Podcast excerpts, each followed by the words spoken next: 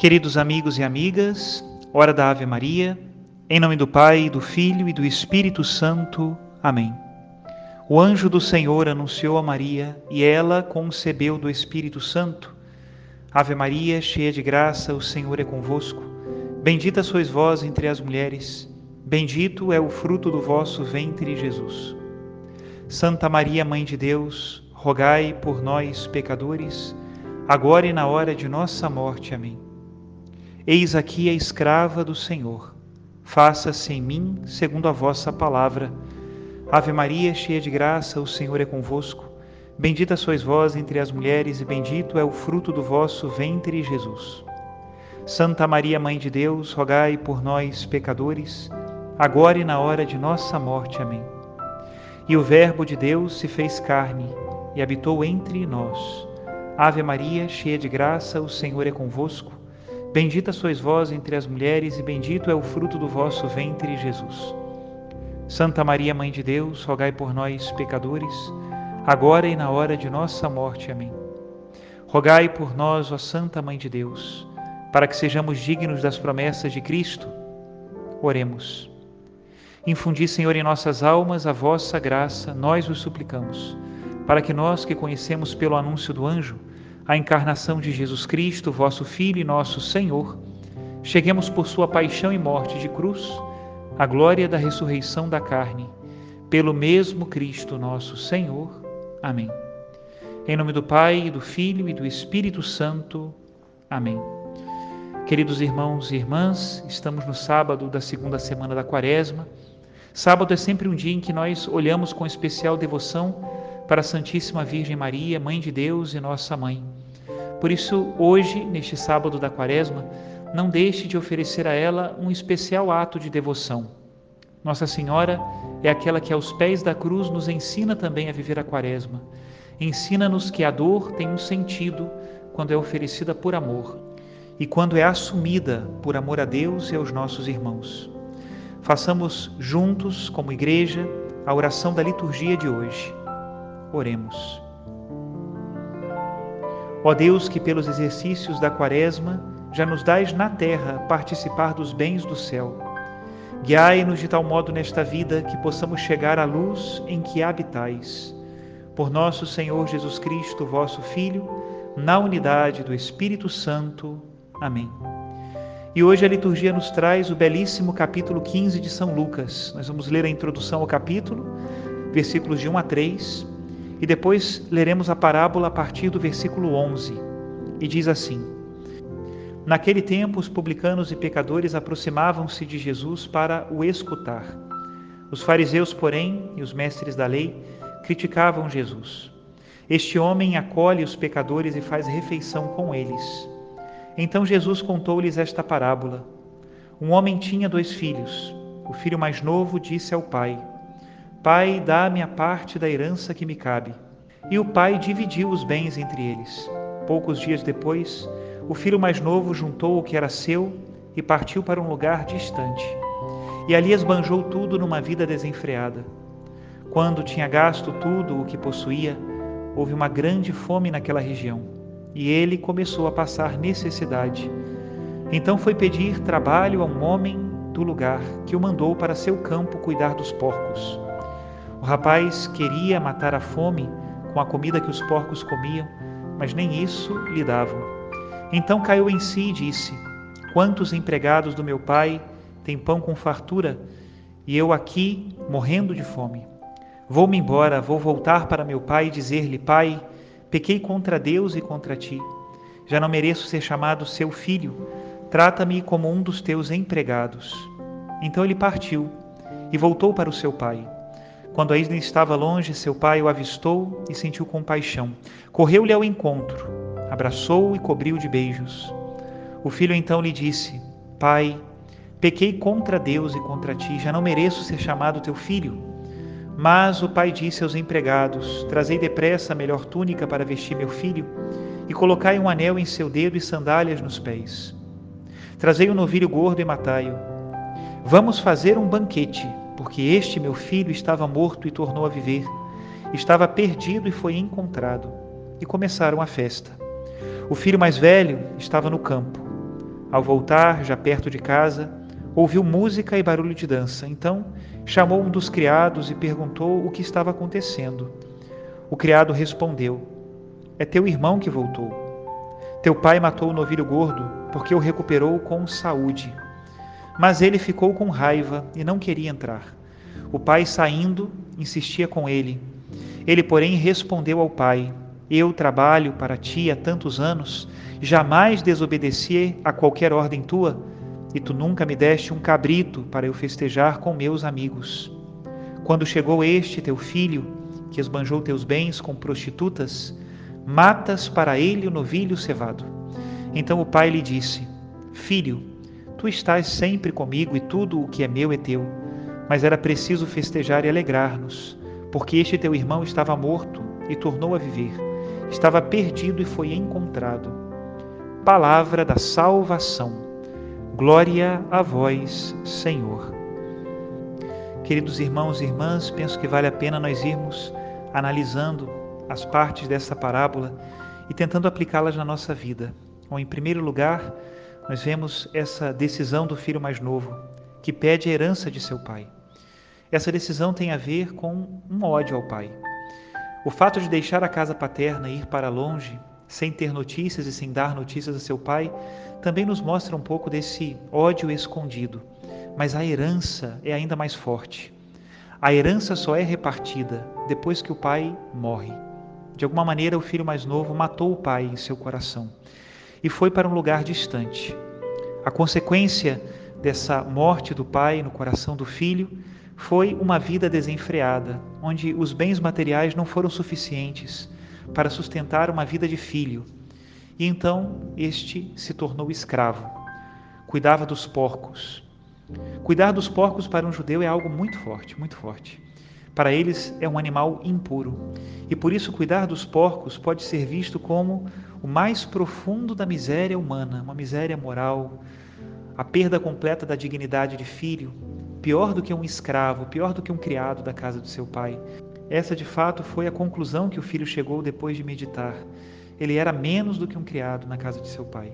E nós podemos ver então nesta primeira parte da parábola para a nossa vida a situação em que nós nos encontramos no momento em que nós nos decidimos pelo pecado. Pedimos a morte de Deus, não queremos que Ele mande sobre nós, queremos que Ele saia do trono e que nós nos sentemos no seu lugar. Pedimos a sua herança. E como resultado disso, vamos para lugares solitários, desolados e horríveis. Por mais que nós tentemos nos distrair com uma vida desenfreada, sempre sentiremos a falta da casa do Pai e do seu amor incondicional. E nos percebemos então como escravos do pecado. É Jesus que diz no Evangelho de São João: aquele que está no pecado é escravo do pecado. E só o Cristo é aquele que pode nos tornar verdadeiramente livres, só Ele é capaz de nos libertar dessa situação em que nós cuidamos dos porcos e podemos interpretar com isso em que nós servimos os demônios e somos entregues dia e noite às suas vexações e aos seus horrores. A alma onde Deus não habita, sem dúvida nenhuma, é uma alma onde habitam os animais selvagens. Entregues às paixões, não fazemos nem mesmo aquilo que nós queremos. Somos para sempre frustrados num bem que nós queremos fazer, mas não somos capazes de realizá-lo porque nos falta o auxílio do alto. Continua a parábola dizendo que o filho caiu em si. É o momento da conversão. Ele diz para si mesmo que na casa do pai não lhe falta comida. E é interessante porque a parábola diz que não falta pão. Há pão com abundância na casa do pai.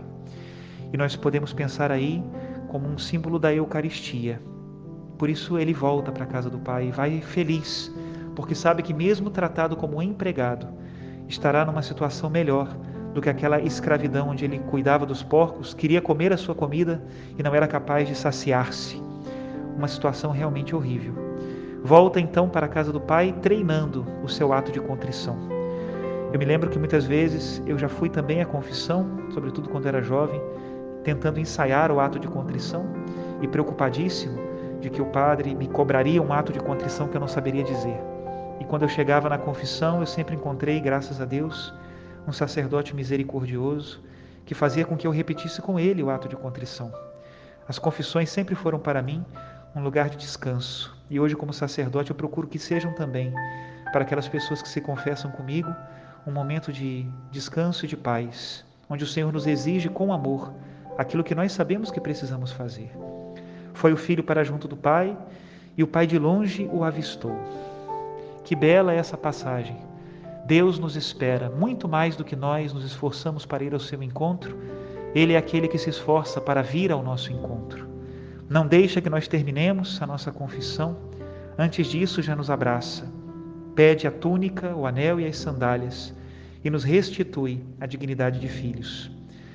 Meus irmãos, minhas irmãs, quem já experimentou esse momento belo da reconciliação, talvez depois de muito tempo sem se confessar, talvez depois de muitos anos sem vir à igreja, sabe do que eu estou falando. Como é bom viver na casa do Pai, encontrar o seu amor. E o contraste que nós fazemos nesse momento entre a vida que nós levávamos antes e pensávamos que era uma vida de prazeres e uma vida de felicidade, e a vida que levamos agora, muito mais sóbria, porém muito mais feliz quem já fez esse contraste sabe a alegria de morar na casa do Pai e de encontrar o pão da Eucaristia e de recebê-lo com a alma cheia de alegria. Sabe o que é o abraço dos irmãos? Sabe o que é o olhar de alguém que de fato nos ajuda? Aquela pessoa que reza por nós, que se sacrifica por nós, que se preocupa quando nos passa alguma coisa. Bendito seja Deus pelas comunidades verdadeiramente cristãs, onde ninguém passa despercebido onde uns cuidam dos outros, onde o sacerdote está sempre disponível, onde os fiéis se entendem como irmãos, se amam como irmãos, se ajudam como irmãos. Bendito seja Deus. Continua a parábola, entretanto, com uma situação que não se parece com essa comunidade. A do filho mais velho, ressentido, que volta do trabalho cansado e encontra uma festa. Mas não era a sua festa, era a festa do seu irmão. Por que não era a festa do filho mais velho? Porque ele não estava disposto a perdoar, porque ele não se alegrava com o bem do próximo, porque ele ficou simplesmente pensando nos seus trabalhos e no seu dia e não soube agradecer a Deus pelo bem que do seu irmão transbordava e que ele mesmo poderia aproveitar. A festa também é para ele, é a festa do perdão. Que alegria, o meu irmão voltou à vida. Essa deveria ter sido a sua reação natural. E, no entanto, ele ficou fora de casa.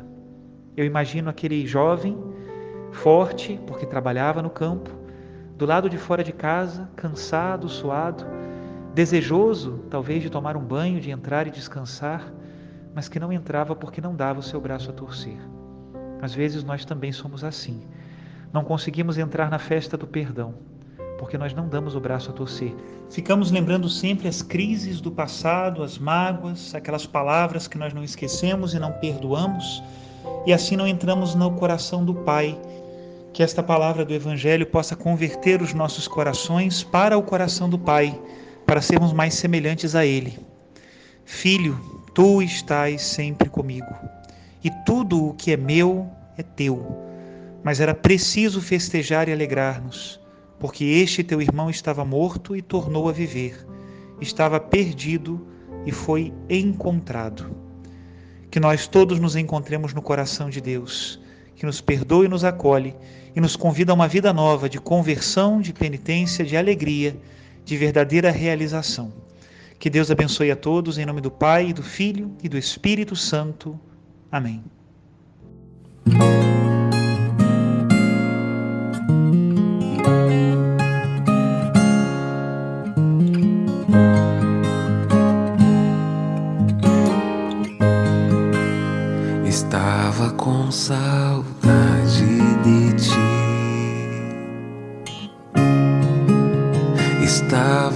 Saudade de ti. Eu me afastei, não te procurei quando mais precisava.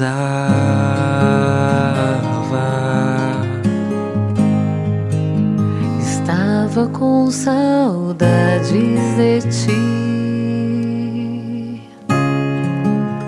Estava com saudades de ti.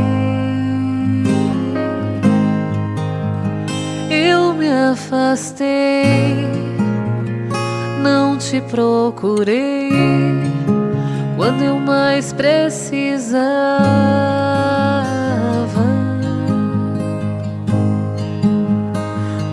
Pois eu voltei, pois eu sei que aqui é o meu lugar.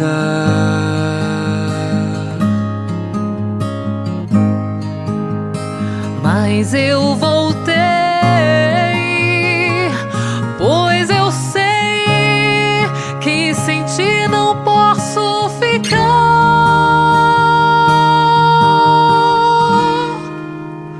recebe a minha adoração, recebe o meu coração,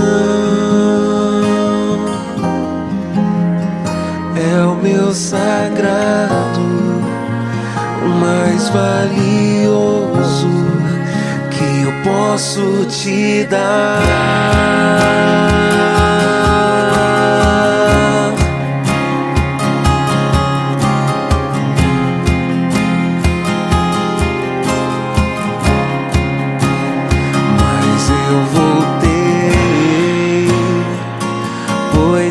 sim